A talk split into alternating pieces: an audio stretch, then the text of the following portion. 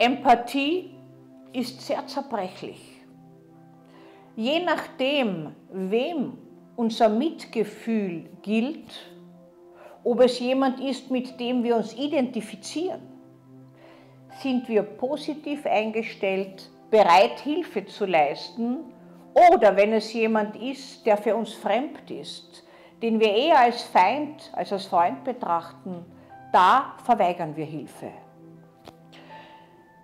Empathie ist fast jedem geläufig, zumindest aus der Theorie. Wir wissen auch, dass Psychopathen zumindest kognitive Empathie aufweisen. Das heißt, sie fühlen zwar nicht mit, aber sie wissen, was der andere brauchen würde. Die Empathie ist aber sehr abhängig davon, wem sie gilt. Man hat zum Beispiel bei Fußballmatch untersucht, was im Gehirn von Anhängern des FC Zürich passiert. Äh, wenn einer ihres favorisierten äh, Vereines verletzt wird oder äh, schreit vor Schmerz. Man hat festgestellt, im Gehirn wird ein Zentrum aktiv, das auch anspringt, wenn man selbst Schmerz erleidet. Das heißt, hier ist die Identifikation ganz klar, man will sofort helfen. Wenn aber die Gegnerpartei Schmerz erleidet oder irgendetwas äh, denen passiert, dann springt im Gehirn das Belohnungssystem an. Das heißt, hier entsteht Schadenfreude. Und gleichzeitig kann man auch sagen, äh, dass je nachdem, wem unser Mitgefühl gilt, auch unser Handeln völlig unterschiedlich ist.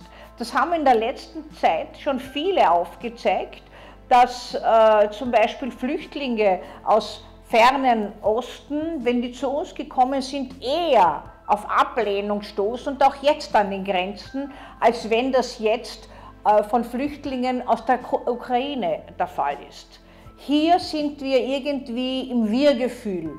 Wir wollen helfen, wir wollen ihnen alles Mögliche an Hilfe angedeihen lassen und unterscheiden hier völlig. Auch diejenigen, die zum Beispiel aus diesem äh, angegriffenen Land jetzt fliehen und aus einem anderen Land kommen, also wo die Identifikation uns eigentlich schwer fällt, äh, da springen wir mit unserer Empathie nicht so an.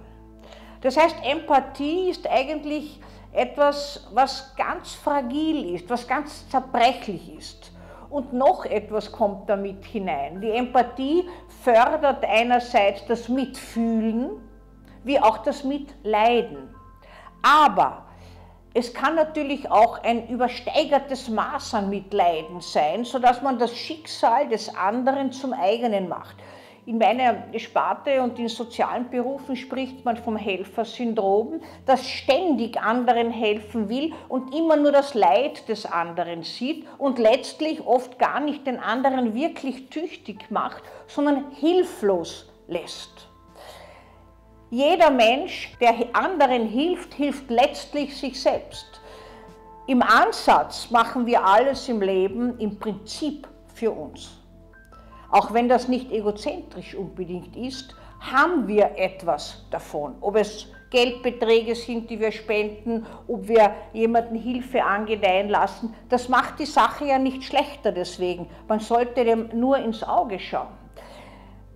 Stefan Zweig hat von zweierlei Art von Mitleid gesprochen, vom falschen Mitleid, was das Leiden des anderen abstellen will, das ich leider so oft erlebe bei Hilfsinstitutionen.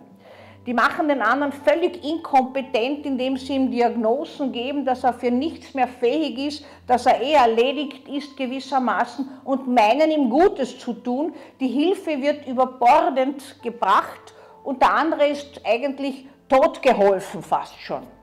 Und das Mitleiden mit jemand anderen, ein Mitleid, was bereit ist, dieses Leid mitzutragen ohne den anderen gewissermaßen zu, mit überbordender Hilfe einfach zu überstülpen. Das sind ganz differenzierte Übergänge. Dieses empathische Mitfühlen, äh, das Einteilen in Freund und Feind, nicht also auch unser Mitgefühl, unser, äh, ein Teil von uns natürlich nicht, aber der Großteil, wenn man so nach Umfragen geht, fühlt zum Beispiel mit dem überfallenen Land der Ukraine mit.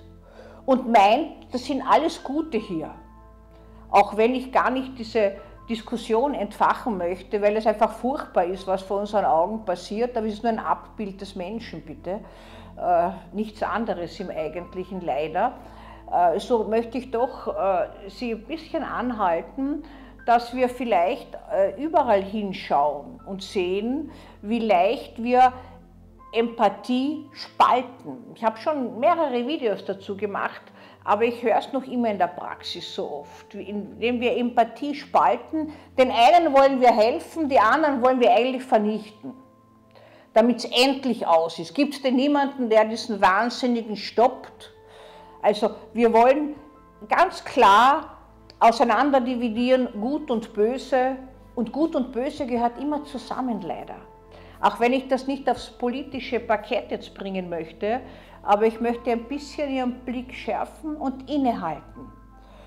Halten Sie inne und sind Sie sich gewiss, dass auch Ihre Empathie nicht frei von Vorurteilen sie ist und dass dieses Vorurteil sogar in Gehirnprozessen abgebildet werden kann, wie sie anspringen und wie sie handeln. Es hat ja immer wieder auch Neurobiologen gegeben, die sagen, eigentlich ist unser Handeln schon vom Gehirn ablesbar, ohne dass man handelt. Das war ein bisschen übertrieben, wie man heute weiß, aber es war ein erster Hinweis darauf, dass wir nicht immer so ganz Herr oder Herrin im eigenen Haus sind, sondern sehr ausgeliefert unseren Perspektiven und die sind wieder gefühlsgeprägt und lerngeprägt aus unserem Leben.